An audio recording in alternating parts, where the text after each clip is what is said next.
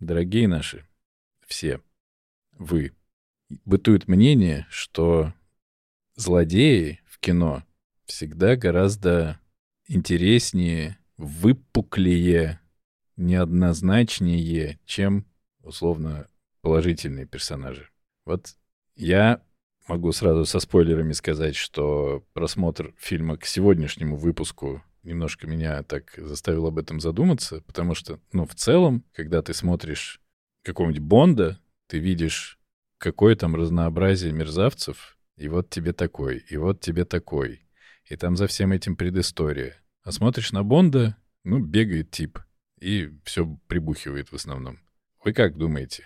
Вам нравятся злодеи в кино? А бывают такие не злодеи, чтобы они такие тоже, ты на них смотрел, думал, ни хрена себе, хочу быть как он, например. Ну, знаешь, черт его знает. Я пытался на эту тему думать. Почему-то начал думать про 17 мгновений весны. Понял, что мне там очень нравится Мюллер, и, конечно, очень на него хочется быть похожим. Вот, но Штирлиц все равно круче. и довольно выпуклый. Если брать того же самого нами много раз обсуждаемого классического советского Шерлока Холмса, там тоже, в общем, выпуклого злодея не получилось. Мне кажется, в последнее время вообще поменялось история. Как-то стало очень много сериалов про прям таких положительных злодеев, и это вполне, может быть, меняет, ну, начиная с Декстера, да, который, ну уж злодей через злодей, да, он покрошил в мелкий винегрет адское количество народу. Но он при этом хороший и замечательный. То есть черт его знает. Часто бывает, я согласен, что злодей выглядит поярче, ну, его, наверное, играть проще. Я, ну, не то, что проще, интереснее, потому что хорошего-то играть, хорошенького меня все полюбят. А ты вот меня плохеньким полюби. Не знаю даже, чего ответить. Вроде бы нет ролевой модели злодея. С другой стороны, бригада, которую я очень люблю, но Саша Белый вполне себе ролевая модель. Ох, не, не дайте бог, не дайте бог, чтобы тебя услышал соведущий по одному там другому подкасту. У него бы разорвало жопу от твоих слов он как ролевая модель интересен не потому, что он э, гангстер и жуткий тип, а потому что, ну, мне вообще бригада кажется очень интересная штука с точки зрения переговоров и условной деловой этики, то есть там есть проблемные ситуации в бизнесе, каким бы он ни был, они каким-то образом решаются. Это жутко интересно наблюдать, как могут быть решены те или иные ситуации. И вот, вот эти поведенческие паттерны, они мне жутко интересны. На самом деле и в «Крестном отце» все тоже очень похожая история. Если убирать криминальную подоплеку, то есть ситуация, которую надо решить. Решается она нестандартным способом. Человек принимает какое-то нетипичное решение. И это очень интересно и важно наблюдать. Вот. И это очень отзывается, очень круто отдается. При этом я не хочу выходить, там, постреливать людей и там управлять какой-то теневой э, картелью. Но в целом вот здесь мне негодяй нравится. А, например, смотришь Тед Ласса, там и негодяй хрен найдешь. И положительный герой, он самый положительный, офигенный и очень выпуклый. Там есть Руперт. Ну, он как раз слабый. Вот на фоне э, Теда Ласса он слабый, слабейший, слабенький слабачок. Ну и в дартс хуже играет. Ну, это само собой. Я подумал, что в нашей любви к злодеям виноват Дисней. Потому что я так вот стал вспоминать э, любимых злодеев. И первый, кого я вспомнил, это, конечно, Скар из «Короля льва». Ну, я был за него, а какие у него гиены офигительные были. Или, например... Так он же убил Муфасу. Да, но зато он какой-то черноволосый, со шрамом, а как он танцует и поет в своей пещере с, с гиенами. А Муфаса — это вот такой добрячишка. Вот такой папа из маленьких женщин. Ну, как бы жалко, конечно, и слез пролито много, но как будто правда. Герои какие-то более яркие, э, какие-то харизматичные, придурковатые. Ну, мне, мне видимо, такие больше нравятся люди. А, или Джафар из Алладина. А какой у него попугай прекрасный, как его звали? Яго. И, а кто вспомнит, как звали обезьянку? Апу? Ну, вот какая-то... Апу. Ну, вот, короче, как-то слабее, как-то проигрывает. Не, ну Апу, Апу топовый. Апу топовый. Не знаю, я по- попугаю отдаю э, свое детское сердечко. Кстати, вот интересно, ты начал про мультфильмы говорить, и я так советские провертел, вот то, что там на поверхности. Там, в общем, очень четко относились и фильмы, и детские, и мультфильмы очень четко относились к к отрицательным героям, они прям были отрицательны. Но какое может быть удовольствие от Кощея Бессмертного? Ну, никакого. Он мер, мерзкий, мерзкий Кощей Бессмертный, да? Но хотя Волк, ну, погоди, с другой стороны, он Ну, охрененный. он вообще жертва, я бы назвал. Тут кто злодей? Ну, ну, погоди, злодей заяц. Это вот- Сто Я процентов. тут тоже, тоже согласен. Манипулирующая мразь просто. Фр- Фрэкенбок, может быть, из Карлсона, ее в, злодеек за- запишем. А потом еще подумал про Гарри Поттера. И вот я вам говорил, но не все слышали, мы в дополнительных минутах обсуждали, что вот моя, конечно, любимая героиня — это э, Долорес Амбридж. Ну, такая же, же мерзота. И для себя я просто, а- опять Это же... ты кино с ней не смотрел. Это ты кино не смотрел с ней. Я смотрел, с ней смотрел. Да, но она же там слета просто в унитаз. Ее образ, мне кажется, там неплохо сделан. Там нету... Ну, все, совсем не тот герой. Не, не- не превращайте каждый выпуск в выпуск про Гарри Поттера. Стопе! Мы обсудим в дополнительных минутах вторую половину восьмого фильма. Я же досмотрел. Пока. Я обсудим покашливание. Вы, вы- вы очень любите это. Как, как- как Да, это делает да, х- характер героя. И я все же для себя, да, выясняю, что чаще всего главные герои, они вот такие добрячки-соплячки, за ними скучно наблюдать поэтому. А злодеи, правда, у них там какая-то травма чаще всего была, поэтому они озлобились на весь мир и теперь строят свои ужасные злодейские планы. Мне вот сейчас подумалось, что, во-первых, злодеи чаще всего в рамках истории более свободны. Их не сковывает обязанность быть хорошими.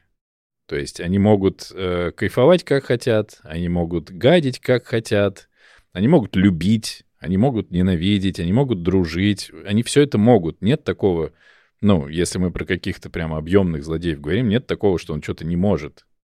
Но он чаще всего не может победить хорошего, вот этого занудного.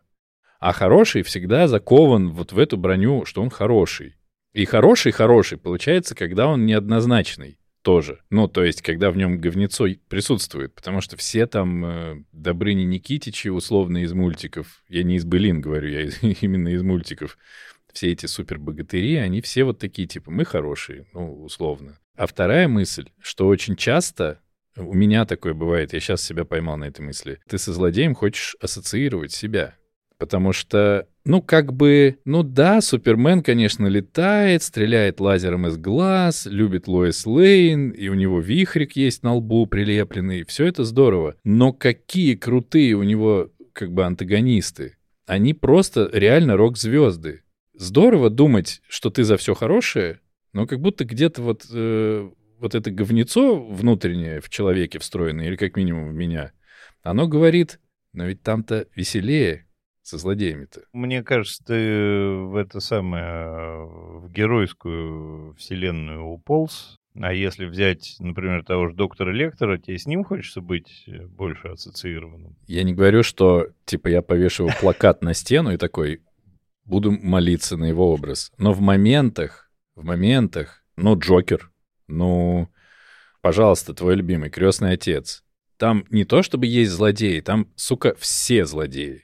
Ну, типа, там просто фильм про злодеев. Там есть маленькая прослойка положительных персонажей, которых чаще всего насилуют, убивают, забивают, режут, расстреливают, взрывают в машинах. А все остальное — это злодеи. Ну, нет, там, там очень аккуратно относятся к мирному населению. Ну да, особенно невесту Майкла. Бонасера, Бонасера. Да-да, не- невесту Майкла. Она дочка мафиозного босса. Ну да, ну да. Но ты понял, о чем я А, говорю. не, она до- дочка трактирщика, да. Я понял идеального героя. Он есть, но Артур не дает права ему на существование. Это Шерлок Холмс в исполнении Камбербича. Вот уж говнище-говнище, абсолютно положительный. К тому, чтобы он стал положительным, он идет три сезона. Он так-то не положительный. Но базово он положительный, он сыщик, э, он... э, Его людей прикол, не, там, его это- прикол не людей спасать. И мы это знаем. Мы, мы с тобой смотрели Шерлока сколько сезонов? Все. Подряд. Его прикол не людей спасать, а задачки решать, потому что ему это клево. Мне кажется, что вы еще просто путаете как бы понятие есть герой, есть антигерой. И вот Шерлок Холмс, он может быть антигероем, то есть он какой-то там бывший наркоман, еще что-то, но не злодей фильма. Я не смотрел этот сериал, но я предполагаю, что все равно стандартно злодеем будет Мариарти, Ирен Адлер или кто-то, против кого он как бы борется. То же самое Декстер он не злодей этого фильма. Злодеем является Лагуэрта, прокурор, который его поймает, пытается поймать. Вот все, тут как бы надо отличать. Это скорее надо тогда говорить протагонист и антагонист. Протагонист вовсе не обязан, конечно, быть хорошим, ну, типа классным таким типом. Но это тот, кто главный герой. Есть же «Брат» фильм, в котором главный герой он вообще-то с хорошими мыслями, но в целом сказать, что он прям положительный, невозможно. Но настолько он обаятельный и настолько он как бы, ну, его Бодров играет, и вот это все, что ты к нему подключаешься. Ну, по крайней мере, ладно, многие к нему подключаются. Хотя он, ну, типа, максимально неположительный. Давайте начинать, мне кажется. Поразгоняли уже.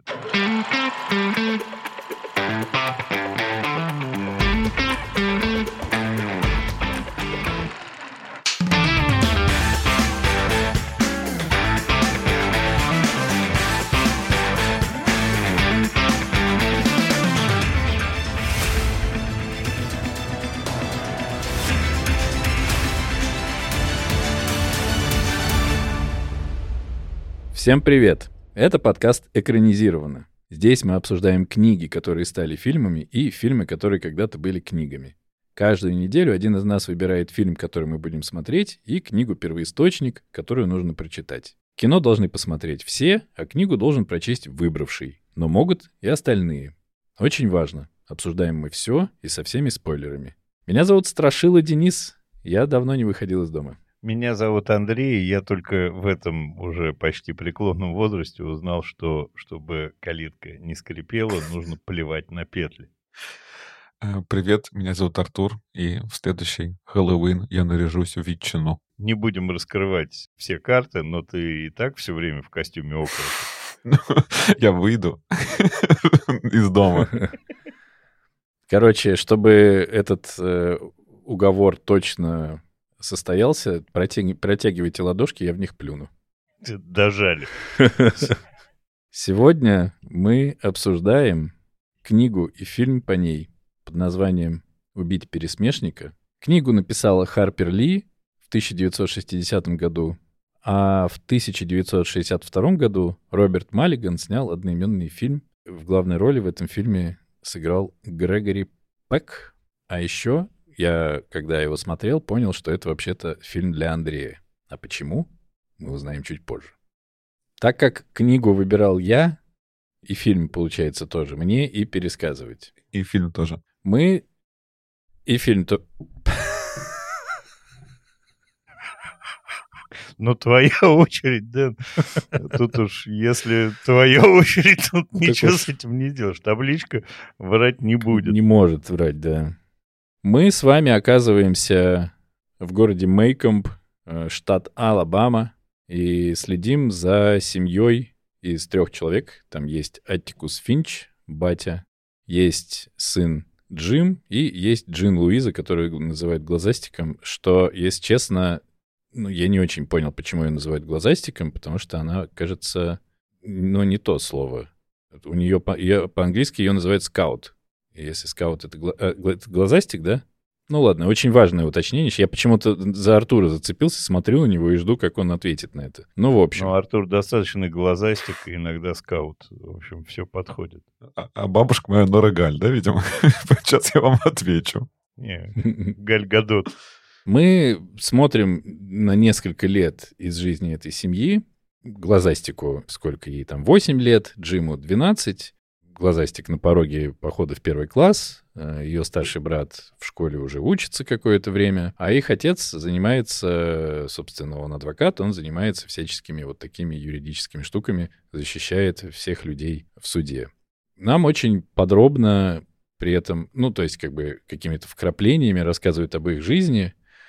В какой-то момент Джин и Джим знакомятся с мальчиком Дилом, мелким таким прыщом, который очень много всякого выдумывает и всякого классного делает вместе с ними. Мел- мелкий дил. Мелкий дел, да. У них есть э, неподалеку дом семейства Редли, в котором живет, по преданию, какой-то абсолютно сумасшедший, абсолютно страшный тип, которого на самом деле зовут Артур, но которого все называют Страшил Редли. Вместе втроем, вот Финчи и маленький этот Дил, все там вокруг этого дома скачут, э, думают, как бы им побороть свой страх, чтобы подойти сначала к дому, потом выманить оттуда страшилу. Параллельно с этим мы видим, как Глазастик начинает учиться в школе. В первый же день она огребает какое-то колоссальное количество проблем, потому что молодая учительница заходит в эту школу со, со, с двух ног, просто начинает э, вталкивать новую систему образования, отчитывает э, Глазастика за то, что она уже умеет читать и знает все буквы и вообще абсолютно неуместно начинает общаться со всеми, кто в, к ней ходит в класс, потому что ни, ни о ком ничего не знает. Ну и вот мы таким образом каким-то наблюдаем их жизнь. У них есть наемная служанка Келпурния, которая это чернокожая женщина, которая к ним приходит. Э, она как бы на самом деле как будто бы член их семьи, потому что она может и отчитать детей, и наказать их, и, конечно, она их очень любит. На всем и на этом делаются такие классные акценты. Есть у Финчей часть семьи, которая живет в другом каком-то месте. Ну, то есть они как-то общаются, есть дядя, есть тетя, но в целом как будто бы к Аттикусу достаточно э, такое странное отношение, то есть он немножечко для них ну, как будто бы не очень свой такой, потому что он всегда пропагандирует честность, он всегда пропагандирует, что для того, чтобы людей осуждать, нужно сначала понять, как они думают, как они живут, и просто так сходу ничего ни про кого говорить нельзя. В общем, он реально, как это, и даже, по-моему, в послесловии где-то много раз об этом говорилось, он такой моральный ориентир и для детей, и вообще для всего города. Там есть разные, разные события, такие зарисовки, Дети начинают находить в дупле недалеко от дома семейства Редли какие-то маленькие прикольные подарочки, то жвачку, то какие-то какую-то медаль за грамотность, то часики с ножичком. Все это такое совершенно для них удивительное, неожиданное. Они долго не понимают, как все это там оказывается, кто это все туда кладет. Ну, конечно, потом они догадываются, что это делает э, Страшил Редли. Параллельно нам рассказывают об отношениях между всеми, кто в городе живет, кто живет в деревне недалеко от города. В этом городе много чернокожих, которые, я так понимаю, все же свободные люди, но все равно существуют по принципу вот найма к белым, абсолютно все это сегрегировано, никаких у них своих прав особых нету. Есть всяческие фермеры. Ну вот такой вот э, южный город, вымышленный, правда, но в настоящем южном штате со всеми вот такими укладами. Был случай, когда у соседки, с которой дети общаются и которая тоже их любит, случился пожар в одну из зим, которая стала очень снежной и холодной. Там выясняется тоже постфактум, что когда все кинулись тушить этот пожар, потому что это вот коллективное действие, вот потому что иначе может сгореть весь город или как минимум весь квартал, так как все это было зимой, и глазастик стояла чуть ли не в пижаме на улице, придя домой, она обнаружила, что она укрыта пледом и никак не могла понять, кто это сделал. И потом тоже выясняется, что это был Артур, страшил Редли. Ну и все это постепенно ведется к тому, что случается главное, наверное, страшное событие в городе. Думал, не скажешь уже. Чернокожий работник том Робинсон обвиняется в том, что он изнасиловал белую девушку, избил ее. Его, конечно, тут же поймали, потому что девушка его четко опознала, ее отец его четко опознал, потому что он видел, как он убегал. Ну и вот его э, арестовывают, его должны судить. Был эпизод, когда его привезли в город. До этого он содержался в другой тюрьме, не в городе, а в какой-то, я так понимаю, более центровой, более серьезной, более хорошо охраняемой тюрьме. И его привезли э, в Мейкомп. И Атикусу сказали, что всяческие нелюбители чернокожих, как они думают, насильников, собираются посетить эту тюрьму, его оттуда вынуть и линчевать. Атикус едет туда, сидит э, возле этой тюрьмы, читает газету с берет туда лампочку, читает газету, и действительно туда приезжают четыре машины всяческих э, реднеков, которые говорят, с дороги отойди, и мы пойдем там разбираться с этим Томом. Но наши детские герои втроем все прибегают тоже в эту тюрьму, и там глазастик обезоруживает своим поведением, своим, своей какой-то непосредственностью, детскостью и, ну, я бы сказал, хорошестью вот этих всех деревенских типов, и они все уезжают. Через какое-то время э, состоялся суд, на котором Атикус очень вдумчиво, правильно, подробно объяснил всем, показал всем, доказал всем, что Том не мог быть насильником. Выяснилось, что девушку избивали в основном левой рукой, поэтому он не мог этого делать, потому что у него левая рука неподвижна, она давным-давно травмирована, а скорее всего навалял ей батя за то, что она путалась с чернокожим. И все это вот выясняется на суде, все целый день за этим следят, и суд присяжных э, удаляется на совещании, и так как он состоит из белых реднеков, он выносит единогласное решение, что Том виновен, и приговаривается он к смертной казни. Атикус старается, ну, точнее, надеется на то, что будет подана апелляция, что они еще смогут побороться. А батя вот этой вот пострадавшей девушки, он считает себя опозоренным и начинает просто, ну, клянется со всеми свести счеты, врывается в дом к судье, он плюет в лицо Атикусу, на что тот просто, по-моему, жалуется, что много он табака жует, но в целом э, хорошо, что в меня, а не в моих детей он плюнул. Что-то такое было. Но заканчивается все тем, что как раз-таки Артура мы предостережем, чтобы в костюме ветчины он не сильно разгуливал, потому что могут напасть.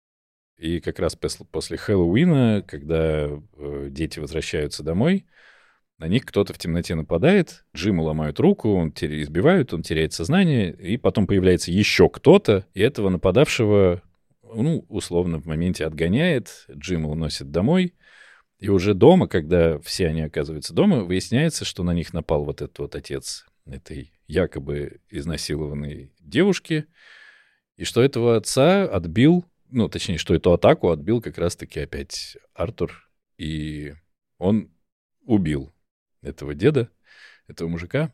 По итогу было принято решение, что все будут знать, что этот мужик упал на свой нож, самоубился случайно. Ну и, в общем, в целом так ему, как говорится, и надо. Ну, примерно вот в таком ключе я вам рассказал. Андрюха, в процентах сообщи мне, сколько конкретно я не рассказал, потому что, ну, по мне, это где-то процентов, наверное, 50 я не рассказал. У меня, у меня два уточнения. Э, чернокожий, конечно, с правами, но со старым отношением.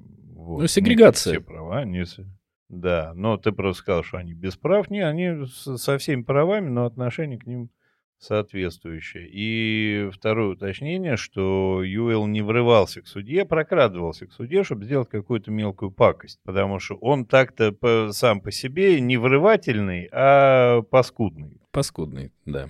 Это правда. А все остальное в целом э, и многовато даже. Ну, ты мог еще рассказать про посещение церкви чернокожих, потом, как они замечательно сидели на галерке на этом суде вместе э, с черной публикой и так далее, так далее, так далее. Но это уже было бы перебор. Ну, кто прочитал?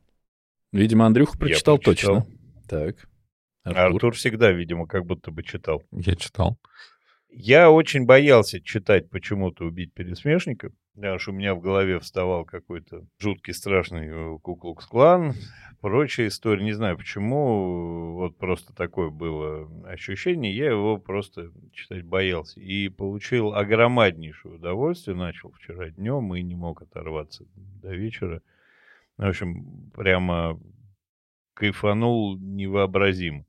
Очень прикольная э, манера подачи, но тоже классическая. То есть это чем-то напоминает и романы Астрид Линдгрен, вот про Кали Блюмквиста очень похожий. Очень яркие образы, мне понравились там, ну, примерно все, и как написано, и как подано, и вся проблематика – как описано, показано и так далее, и когда там выносится несправедливый приговор, но прямо ты переживаешь, как родного кого-то осудили не по-честному. Вот. Но то есть я в восторге. И дети очень детские, очень яркие, очень хулиганские, но очень воспитанные дети. Пипец, какие воспитанные дети. Стоит э, папе сказать что-нибудь э, там условным каким-то строгим голосом, то да, сэр, все, мы все бросаем. Никаких этих самых э, возражений. То есть уровень воспитания сродни дрессуре, но учитывая, что Атикус хороший, то это скорее все-таки воспитание, чем дрессура. И я понял, что я ненавижу в очередной раз, я ненавижу американские маленькие городки. Сука, как чего начинают рассказывать про маленький американский городок, такое говно там у них запрятано в каждом доме. Такие мрази живут на 80% этого города. Куда ни плюнь.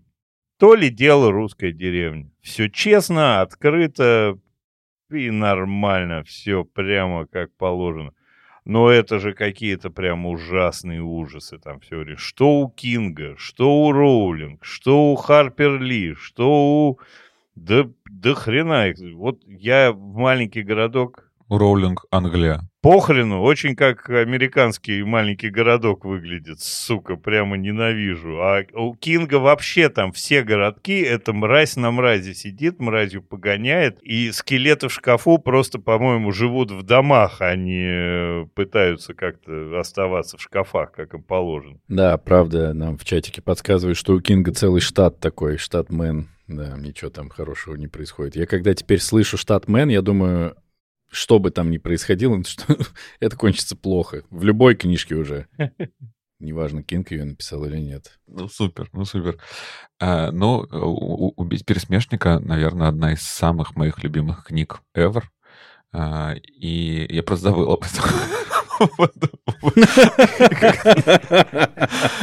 А ты ее поэтому не, не перечитывал к подкасту, мы тебе напомнили, ты что, вот, блин. То, любимая, новая любимая. Нет, я, я перечитывал, я чуть-чуть не успел дочитать, там буквально каких-то 5%, но более-менее помню. Ну и Дэн, ты, конечно, э, нам прекрасно все это рассказал. Потому что так я сильно любил, я, например, не читал вот специальное продолжение, которое относительно недавно вышло, да, которое там где-то 40 лет где-то пряталось э, в черновиках у Харпер Ли, и вот э, ее опубликовали несколько лет назад. Добить, добить пересмешно. Да, там, по-моему, э, Джин Луиз... Пересмеять пересмешно. Э, чучело, чучело пересмешника. Э, возвращается в этот город. Вот я не читаю, но когда-нибудь, наверное, надо. И я поэтому и фильм-то не смотрел до этого, потому что это такая какая-то, знаете, любовь, которую ты не хочешь как бы ни с кем делиться. Ну, то есть ты так ее любишь, эту книгу, что не хочешь никому рекомендовать, чтобы, как вот вы обычно делаете, никто не потоптался над твоими светлыми, любящими чувствами к этому произведению. Для меня, конечно, эта книга больше про детство, чем про вопрос там равноправия, сегрегации, ущемления прав и всего. И, конечно, она меня ужасно, чудовищно всегда расстраивает в хорошем плане, потому что она очень сильно возвращает меня в мое детство. А сейчас у нас это «берите платки», или я хотя бы возьму.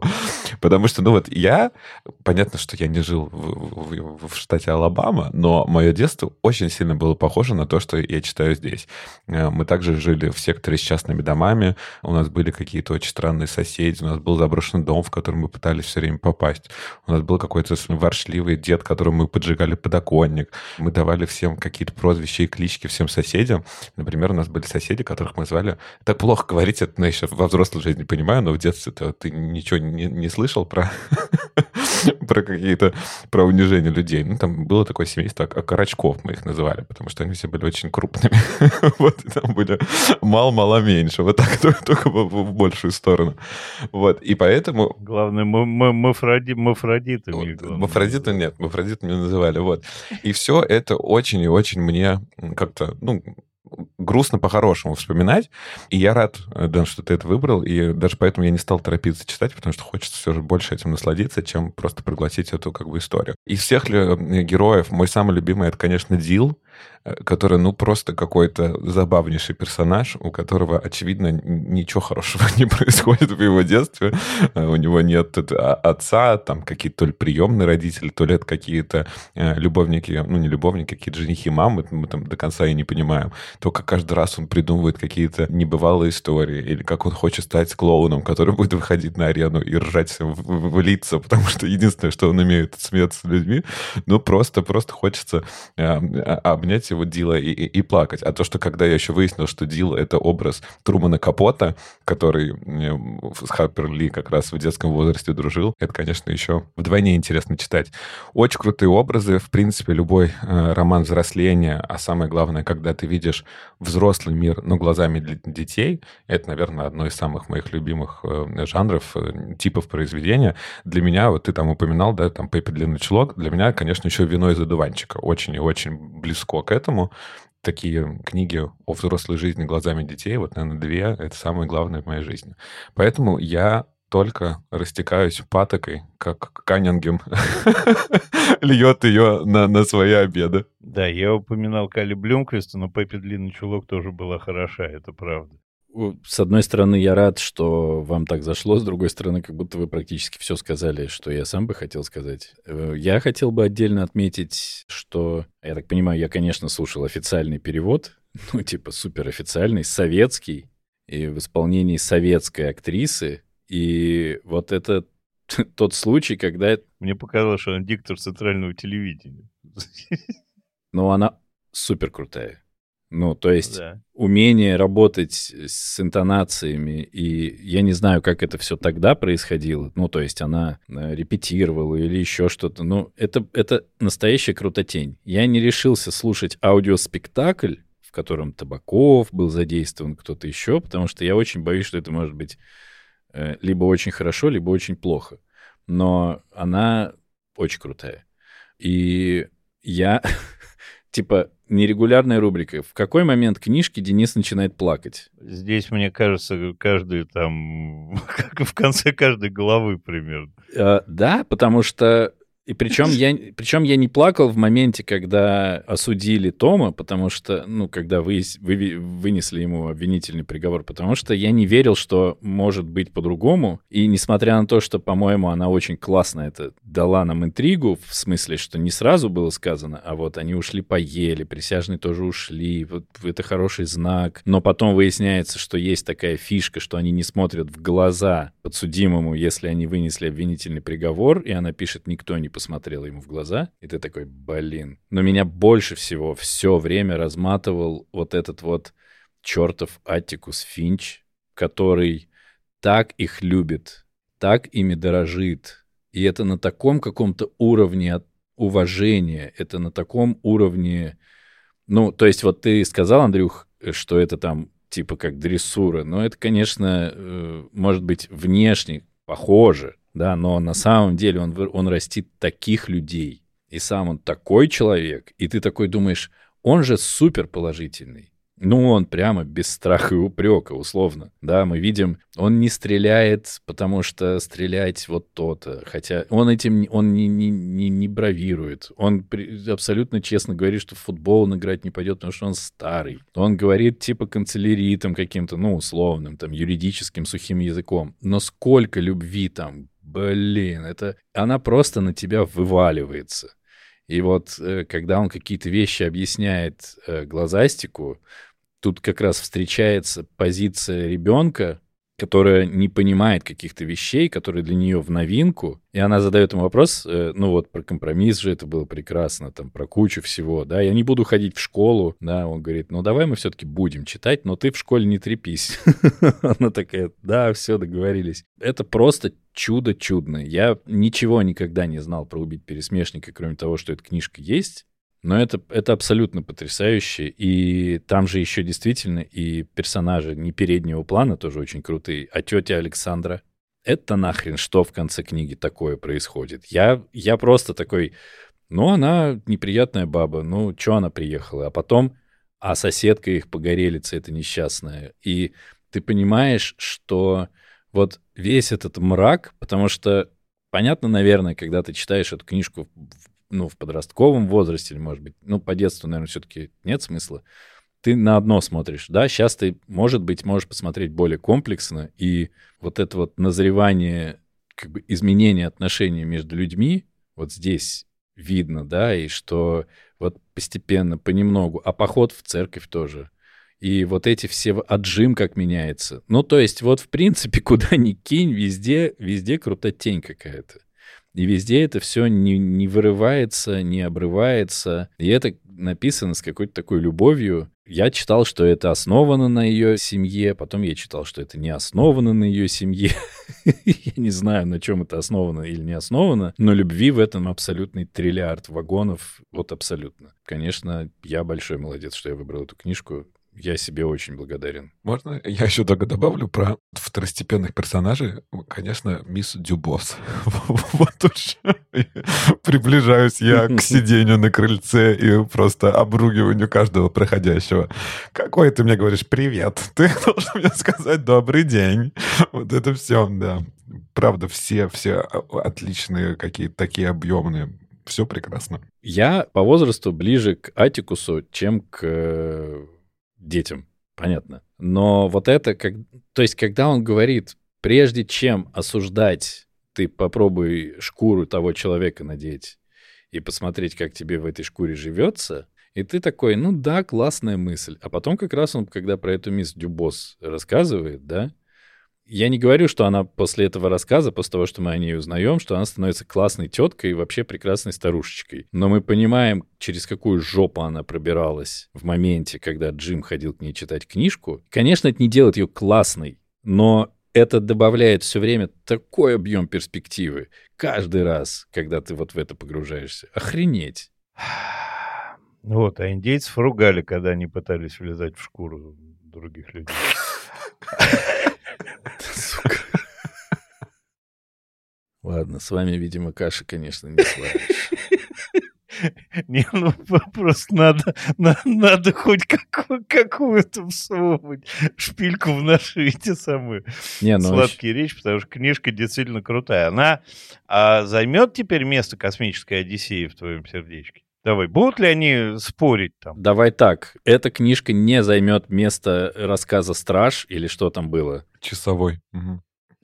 Часовой скаут глазастик. Не, ну если еще позлобствовать немножко, то, конечно, видимо, Харпер Ли авансом все свое писательское мастерство получила, написала эту книжку, и конец. Ну, по сути. Ну, мне кажется, что если бы было еще таких книжек, ну, было бы только хорошо. Почему-то таких вот она написала очень мало. Ну, что, бейтесь насмерть, кто будет кино пересказывать?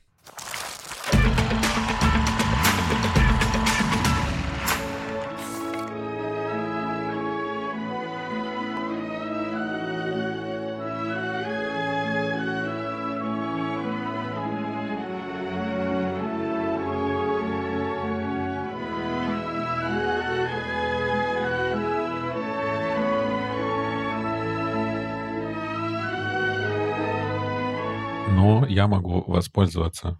Пятой поправкой не свидетельствовать да, против, против, против себя. себя. А, воспользоваться примерами моих соведущих и сказать немножечко об этом фильме. Это черно-белый фильм, который, в принципе, рассказывает нам практически всю ту же самую историю. У нас есть девочка, ну здесь, опять же, да, я тоже смотрел субтитрами, ее зовут Скаут, и в переводе она остается ска- скаутом. У нее есть старший брат Джем. Скаут Йоханссон. И папа Атикус, который является адвокатом и также защищает афроамериканца, которого обвиняют в изнасиловании белой девушки. Конечно, из этого фильма убрали огромное количество тех самых дополнительных историй, о которых мы говорили. Нам немножечко сохранили историю а, вот как раз со Страшилой Редли. И, кстати, тоже интересно, что, да, он, ты здесь слышишь, он в оригинале Бу. Но мне кажется, Страшила, в принципе, хорошая такой, хорошая адаптация. Они также дружат на летних каникулах с Дилом, который приезжает на каникулы к своей тете, к соседке. Здесь вообще мы ничего не, не узнаем про семью Атикуса, и здесь нет той самой понравившейся Денису его старшей сестры Александры. Этого ничего нет, а в остальном, ну, как будто бы нам преподносят практически ту же историю. Понятно, чтобы э, все чуть как-то спрессовеннее нам, нам, нам рассказать. Здесь есть несколько сцен, там одна буквально, которых, наоборот, не было в книге. Например, там мы, мы видим, как Атикус вместе с детьми ездит к жене Тома Робинсона, пока идет суд, а в книге такая сцена всего одна, которая происходит уже, в принципе, после. А, кстати, Дэн, ты, по-моему, не рассказал, да, как в книге, что Тома Робинсона убивают, пока они готовят эпиляцию, и здесь это тоже чуть-чуть более спрессовано по времени, и Тома Робинсона убивают убивают Мгм. сразу в ночь после суда. То есть здесь точно так же проходит суд, его признают виновным, а, и его должны отправить там в какую-то более охраняемую тюрьму э, в соседнем городке. И как будто бы он предпринимает попытку побега, и его убивают. А в остальном, ну, как будто бы все более-менее сохранено.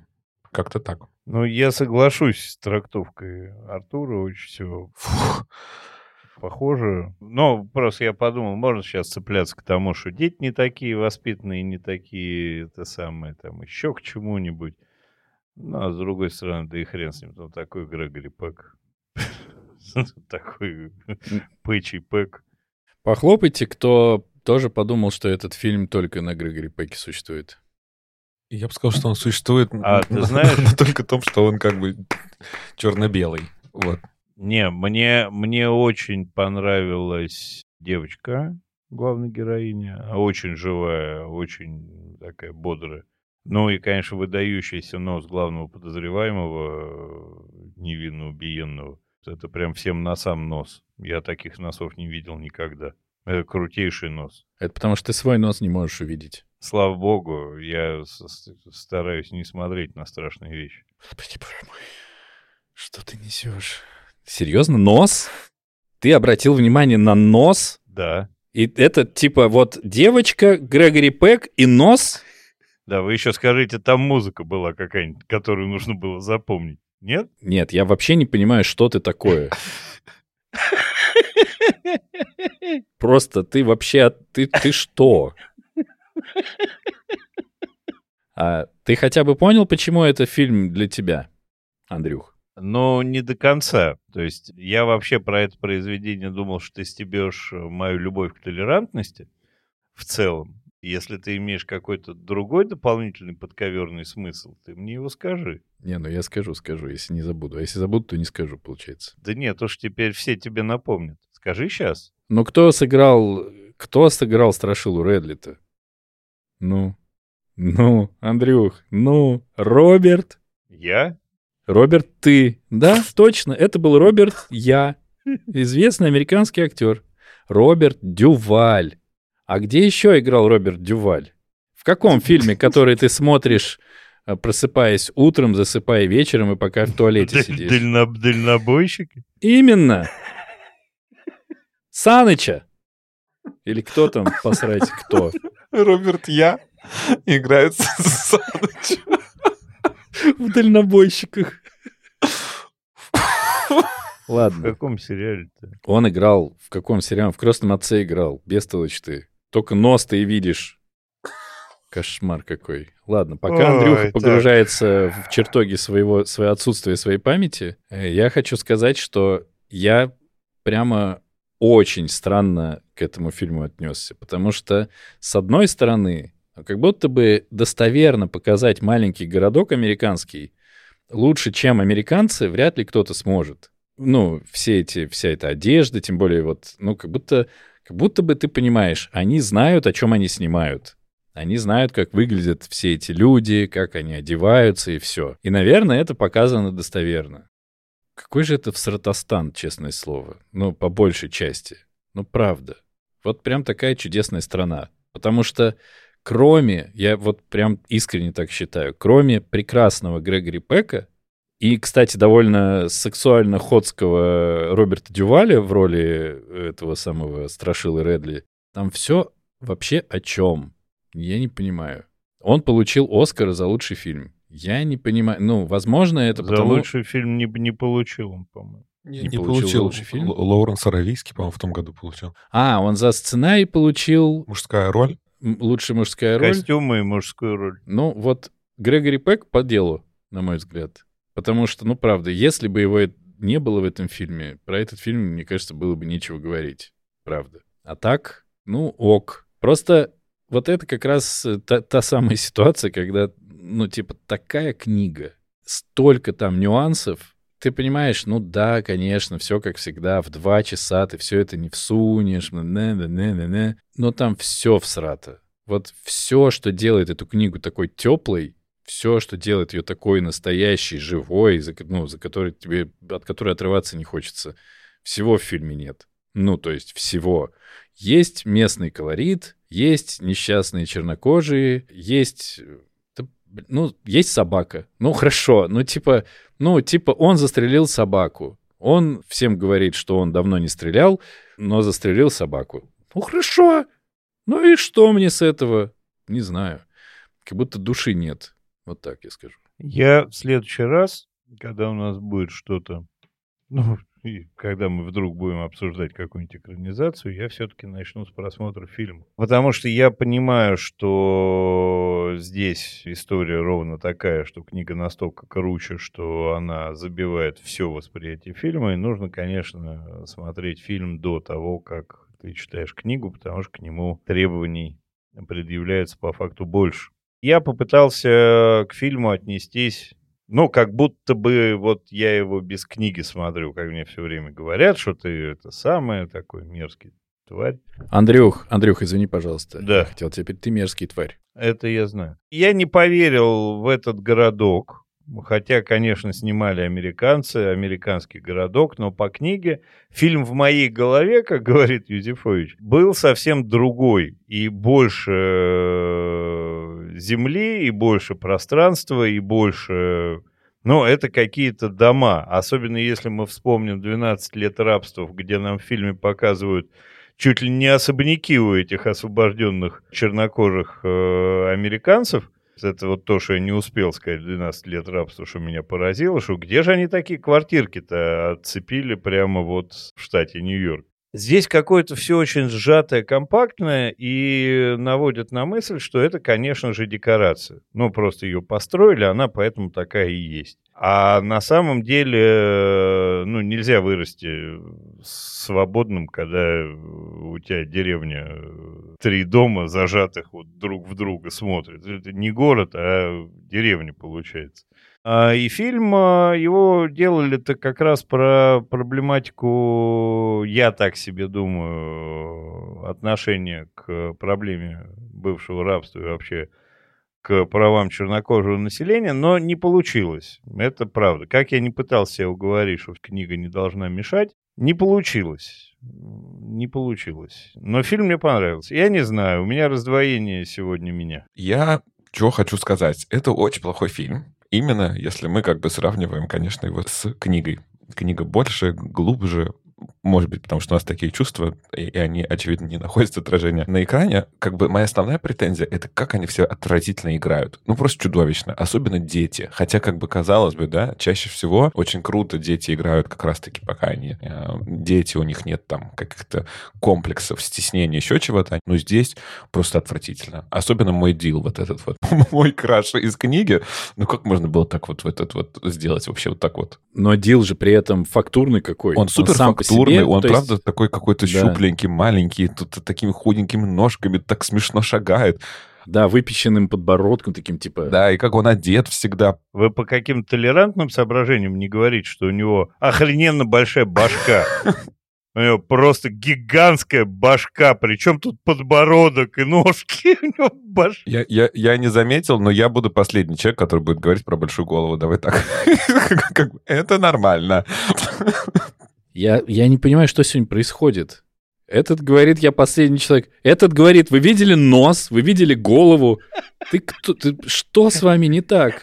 Кто подменил? Он как в, он как в, мультик, в мультике про одуванчик. Такие толстые щеки Мне кажется, на таком ты нажал Ctrl плюс как-то случайно, и у тебя, видимо, какие-то были крупные планы. Ты что-то себе как-то увеличил масштаб фильма, Андрей. Очень плохо играют просто отвратительно. А какая ужасная вот эта вот игра актрисы, которая дает вот Маэлла, Юэл, да, которая э, изнасилована. Ну, просто же смотреть нельзя. Я как будто бы смотрел «Час суда» на телеканале «Россия». Вот как, когда вот непрофессиональные актеры играют. Но как будто бы, наверное, это какой-то опять признак вот съемок того времени, признак какого-то классного актерского мастерства.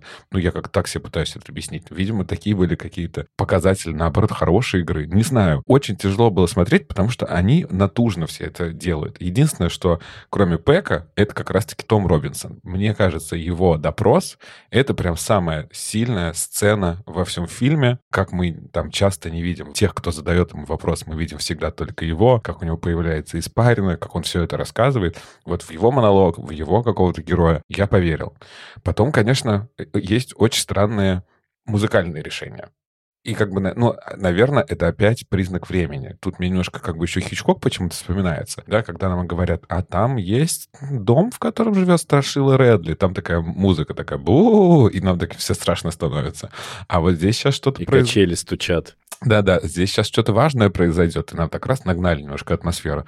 Ну, здесь тоже это кажется как-то немножко так вот, чересчур как бы надумано, что ли, как-то сильно в глаза бросается. Может быть, все же из-за времени, что все приемы сейчас изменились. Ну и, конечно, там есть абсолютно какие-то такие странные моменты.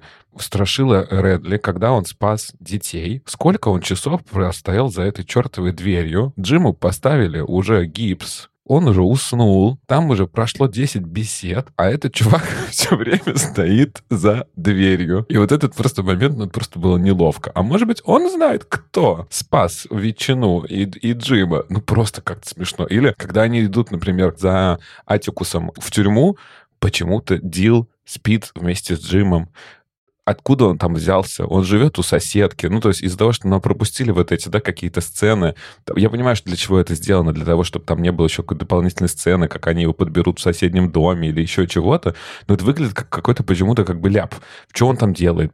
Как так оказалось? Или какой-то сцены потерян? Не знаю. И вот таких вот, на самом деле, там моментов есть еще несколько, которые прям сильно почему-то меня отвратили от всего. Я согласен с тобой еще, Андрей, по поводу города. Я тоже себе представлял абсолютно другие как бы масштабы, что-то полноценное улица. Им было разрешено гулять на два дома налево, два дома направо. А там все как бы, все дома как бы стоят на одной очень красивой такой аккуратной декоративной улице. Но из плюсов, это правда, они все очень красиво одеты. Наверное, не зря. Их отметили, да, на Оскар. Как-то атмосфера все же передалась. И суд, честно говоря, мне понравился. Ну, что ж понравился? Ну, короче, образ какой-то запомнился.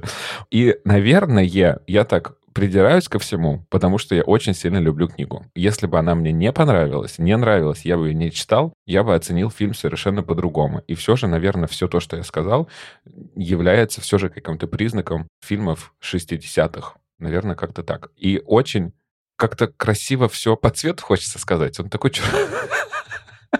Все очень так выверено по цветам, вы заметили, да?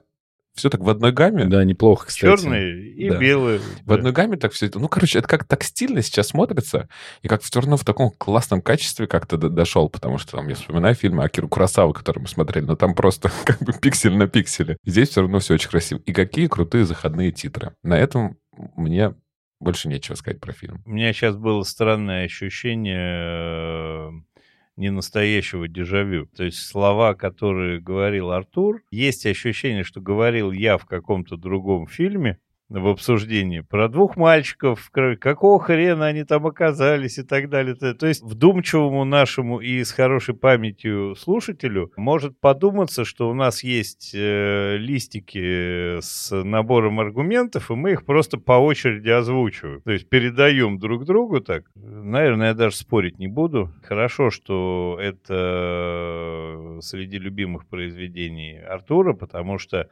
я думал в самом начале сказать, что давай не будем прибегать к твоему основному аргументу, что это не объективный источник, потому что рассказывает маленькая девочка, которая наверняка могла все не так запомнить, и вообще все было не так, и жизнь была не такая, и Атикус был не Атикус. Ты, кстати, не прав, рассказывает взрослая женщина если что. Но то, что она может немножко подбирать, это сто процентов. Свои воспоминания. Конечно. И более того, здесь еще круто это и в суде показано. Это вот тот наш любимый, как бы, ну, не совсем эффект Симона, тут, очевидно, кто-то врет, а кто-то нет, но все равно, да, ты никогда как бы не узнаешь правду. Вот есть а, слово одного против слова другого. Но тут так, к сожалению, совпало, что... В смысле не, не, не узнаешь правду? Тут все прозрачно. Да, на вот доказательство, что левая рука не двигается. Кстати, стаканы вот это кидают в суде студия. Ну, что это такое вообще было, непонятно мне. Но я, я к тому, что все равно тут еще как бы они сразу понимали, что у тебя слово белого против слова э, темнокожего. И как бы слово белого как будто бы должно иметь больше веса. Кстати, опять же, возвращаясь к суду, про стакан я вспомнил. Еще меня очень сильно, конечно, поразила сцена, когда весь балкон встает, когда Атикус выходит из зала суда. Это очень хорошее, да. Не могу сказать, что я прям расплакался, но вот это прям была реально самая такая тачинг для меня сцена. В книге ее как раз-таки не так немножко показано. Он сначала уходит, и потом там они вот все говорят, так, нам надо встать, он уже вышел. То есть там нет вот такого, нет выражения той самой благодарности и признательности. Там по-другому это есть еще в книге, но вот эта сцена в книге тоже в зале суда... Э, они не так. Он сначала уходит, и потом они встают. Да, это не то, что, это не то, что в книге так опишешь эпично, как это да. сделано. Ну, как в кино точнее. Но в книжке же вот это вот, когда они присылают еду, ох, мать моя. И он такой, типа, сейчас, погодите, вы думали, я классный? Hold my beer. Сейчас я покажу, какой я классный. Говорит, что больше этого никогда не было. Всем тяжело. И ты такой, Атикус, пожалуйста, оста- остановись, хватит. Я не могу плакать все время. Вот. А я за суд очень, э, за суд в фильме очень неблагодарен режиссеру, потому что, ну, и сценаристу, и всем, потому что там был, там же был этот судья. Какой он прекрасный в книжке. Вот который то ли спит, то ли что-то старый уже, дожирает сигару, но всегда за каждым, сука, следит. И вот это вот... А здесь он просто сидит такой, типа, ну и чё? Ну ладно, все. Ну, это все, конечно, очень жаль. Давайте про хорошие поговорили, давайте теперь про серьезные чуть-чуть. Может, к рекомендациям лучше? Нет, чуть-чуть про серьезное, а потом к рекомендациям. Еще одна очень важная история в книге, в фильме не так это, но тоже показано. Вот это отношение между белыми и черными, оно на самом деле, при всем при том, что есть очень хороший Атикус, который за все хорошее против всего плохого, но все равно стереотипы и ограничения живут там и в самых хороших людях. То есть они как бы это равноправие дают, но с оговоркой все равно на какую-то ущербность вот этого слоя населения. Так там нет равноправия. Вот в чем дело. Там это не равноправие. Это просто чернокожие, они не рабы. Это не то же самое, что они равноправны. Мне кажется, я понимаю, о чем говорит Андрей, потому что даже тот же Атикус, который как бы вроде бы защищает и за справедливость, он все равно говорит о том, что типа предательство белого по отношению к темнокожему — это как бы еще фиговия, потому что ты же понимаешь, что они в принципе какие-то ограничены, они не такие умные, ну типа э, как бы не, не умных обидеть — это как бы больше грех. Там есть вот такое вот, но я думаю, что даже такая перспектива для 60-го года — это уже было какое-то новаторство. Я вряд ли поверю вот вот как раз-таки в Браса, да, Браса его, по-моему, звали, э, в 12 лет рабства. Тинта? да, в Тинта, в Тинта верю. А вот в героя Брэда Питта чуть меньше верится, потому что он, вот он такой вот прям ярый, высказывается там вообще направо и налево и совсем не согласный. А вот здесь, мне кажется, что показывается как бы чуть лучше, что как бы да, начинается уже что-то меняться в сознании, но это еще прям до, до равноправия. Ну, мне кажется, мы до сих пор еще не дошли. Просто нас не так сильно эти проблемы как бы тревожат, как в Америке. По поводу Басса из 12 э, лет рабства, мне кажется, что его сильная сторона в том, что над ним все подшучивают внутренне, что к нему серьезно не относятся. И прямо это в книжке говорится. Ну, говорит и говорит, господи, боже мой, ну, дурачок, господи. Какие еще рабы? Это, ну, они не должны быть. Да, ладно, это по приколу для всех. А он в, в моменте выступил не по приколу. И по поводу обидеть там типа не очень умного, я просто так как э, со всех сторон за Атикуса, я верю, что он говорил это немножечко о том, что у этих людей сейчас на там момент 30-х годов, когда действие этой книжки происходит, или там 40-х, у них нет возможности получить ни образование нормальное, ни работу нормальную. И то, что с ними происходит, происходит в результате все еще сломанного общества и с ярким перекосом в сторону белых. Я думаю, что он это имел в виду. Я хочу так думать, я так и буду. То есть, что это ущербные люди по тому, как устроено общество, но не потому, что они другого цвета. Вот что он Но имел при этом а, в аргументации в суде в книге, когда он обращается к присяжным, он же не шуткой шутит про то, что белая женщина, поцеловавшая цветного, совершает преступление против нашего общества. Там он это не шутил. А знаешь, как я это услышал? Что он, ну, он об этом говорит тоже. Он говорит, что у нас есть сейчас такие законы. У нас сейчас эти законы. И она нарушила эти законы, которые выстраивались, опять же, так как я полностью на его стороне и не верю в стереотипы в его, он говорит, что эти законы плохие. Она с точки зрения этих законов преступница, ну как бы. То есть она говорит, для вас, белые деревенские скоты, она приступила закон, поцеловав чернокожего. Вот я что думаю. А больше всего меня, знаешь, дернуло, что я э, чуть-чуть потерялся во временах. Так я для себя понимаю, что, ну, вот вообще а, уже в Европе Гитлер, а здесь еще ковыряются с темой рабства. Я почему-то был уверен, что примерно к этому времени уже какой-то движ пошел. Так как я этой темой специально никогда не занимался, специально никогда не изучал, я понял, что это, ну, в общем, вообще не так. И э, это там вторая половина прошлого века, вся эта борьба за права, я по-прежнему Давайте, кто нас давно слушает и знает, я по-прежнему против равноправия через э, ущемление всех остальных и неиспользование тех или иных слов. Но в целом я сильно уди- уд- удивлен для себя, что я не знал, а вообще для жизни, что так в этой Америке. Мне Америка стала еще меньше почему-то нравится, хотя когда я там был, мне там очень было комфортно. И еще я понял, почему я дергаюсь по поводу слов на букву «Н», которые мы привыкли запикивать в нашем подкасте. Ну, вот следующая задача, Дэн, все слова на букву «Н» нужно запикать. Это Нет. чтобы вдруг... На-на-на-на-на-на. Никаким образом не должны эти правила касаться тех людей, которые к этим правилам, не, ну, к этим проблемам не имеют никакого отношения. То есть вот у нас такой проблематики никогда не было. Вот. Я просто разобрался, почему я так... э, А. Меня это триггерит, я про это говорю.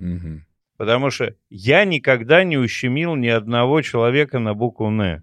И рабов у меня не было, и у бабушки не было, и у прабабушки, прадедушки и так далее. Не было. Вообще никак, ни в каком колене. И почему мы должны за это расплачиваться? С позволения почтенной публики и монтажера мы не будем отвечать тебе на это. Но все равно ты вырежешь по нашему правилу и по, по моей же доброй воле, все равно ты это потом... Да, я просто посижу лишнее там время помонтирую, а потом просто вырежу. Мне же в кайф. Ты делаешь, а потом вырезаешь. Дэн, хобби э, кроваво и неостановимо. Тут До кровавых мозолей монтируй.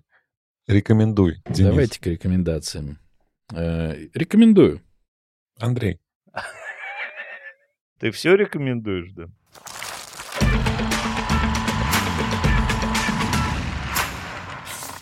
Нет, нет, я рекомендую читать книжку, купить ее в бумаге, в каком-нибудь прекрасном издании, потому что как будто она прям заслуживает того, чтобы быть на полке да, и, и вообще. Тем более сам Чуковский сказал, что перевод этой книжки настолько хорош, что многие переводчики могли бы использовать его как э, учебник. Вот. А фильм нет, не смотрите, не надо. Я рекомендую и фильм, и книгу. Книгу очень-очень, а фильм, э, ну, хотя бы, чтобы иметь представление о том, кто такой Грегори Пек, э, фильм нужно смотреть. Он там хорош. И, в общем, фильм неплох. Посмотреть его надо бы. Я хотел, вот э, я вспомнил, потом забыл, потом Андрюха опять стал рассуждать о том, почему мы не должны быть толерантны.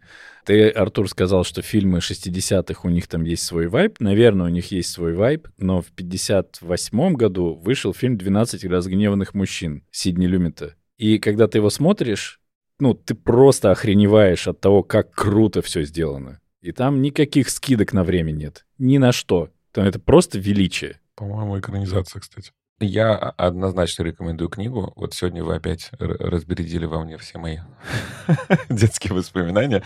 Я вам еще сегодня не рассказал, как я работал адвокатом несколько лет, помощником адвоката. Но это, видимо... Я хотел сказать, что ты юрист, но да. потом подумал, вдруг ты это скрываешь от наших Нет, слушателей. Я уже ничего не скрываю, получается... все уже все просто кишочками наружу мы тут. Но я думаю, у нас еще будут какие-то процессуальные юридические фильмы. Поговорим об этом, что-нибудь, что-нибудь вспомним. Поэтому книгу не, не поэтому. Хотите понять меня, читайте у без пересмешника. Все. Других, Она других, все говорит да, обо мне, как нет. о человеке. Э, книга, книга прекрасная, книгу читать обязательно. Фильм не надо смотреть. Думаю, что это плохо состарилось. Вот наша любимая формулировка. И молодое было не очень. Ну, это только Андрей помнит. Давно, кстати, шутки не было. Да. Я сначала, конечно, хотел выбрать э, «Прислугу». Ну, думаю, раз как бы трилогию, да, надо как бы продолжать. Но потом опять вспомнил, что я ваши все трилогии как бы зарубаю и буду зарубать дальше.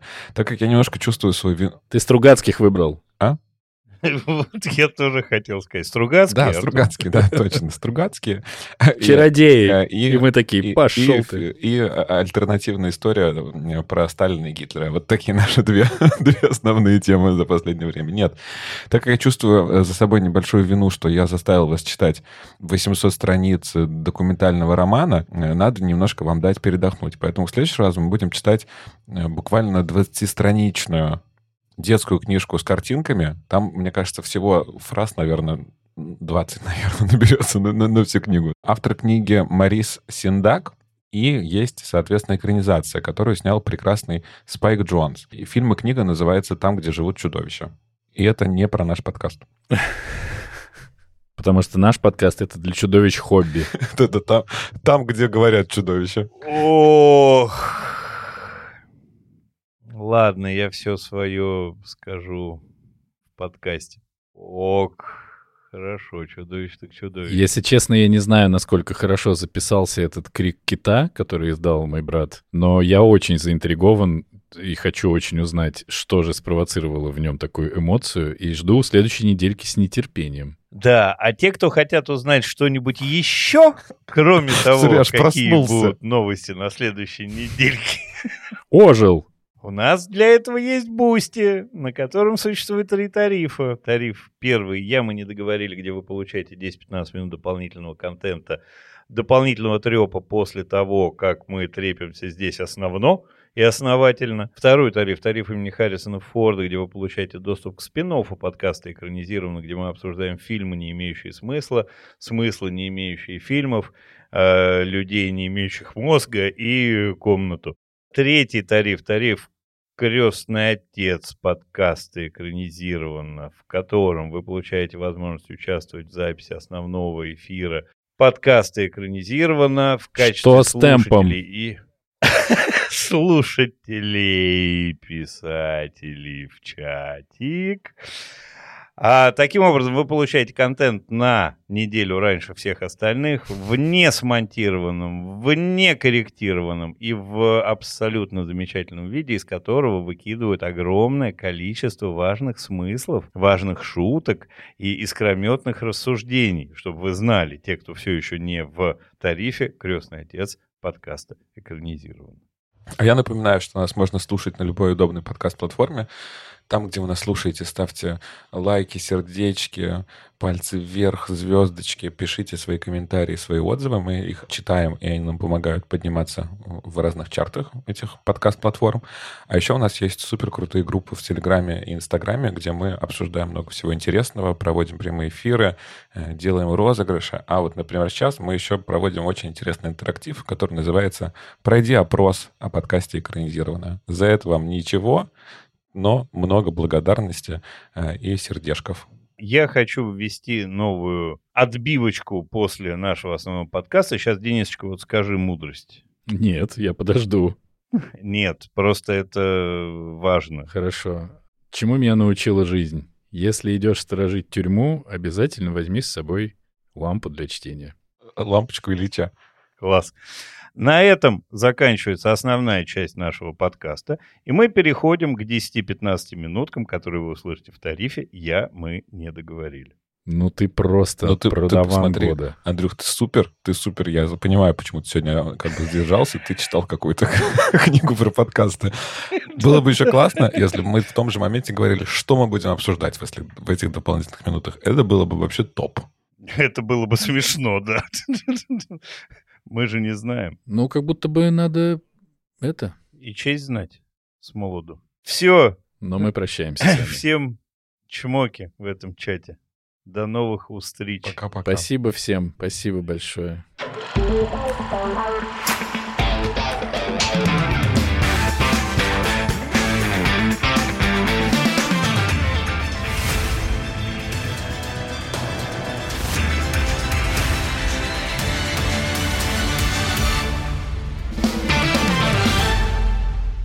Надеюсь, хотя нет никакой в этом уверенности, что у нас э, закончится трилогия, которая так всрато началась, и мы перейдем к чему-то другому, обсуждению как- чего-то другого, потому что в мире как будто всякого говна полно. Ты знаешь, да, что А не в только в Сразу трилогии... началась от Сапенгеймера. Да, что трилогия не хватает нам еще.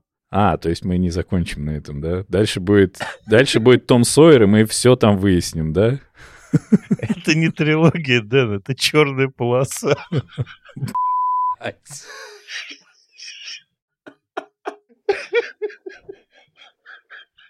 Сука.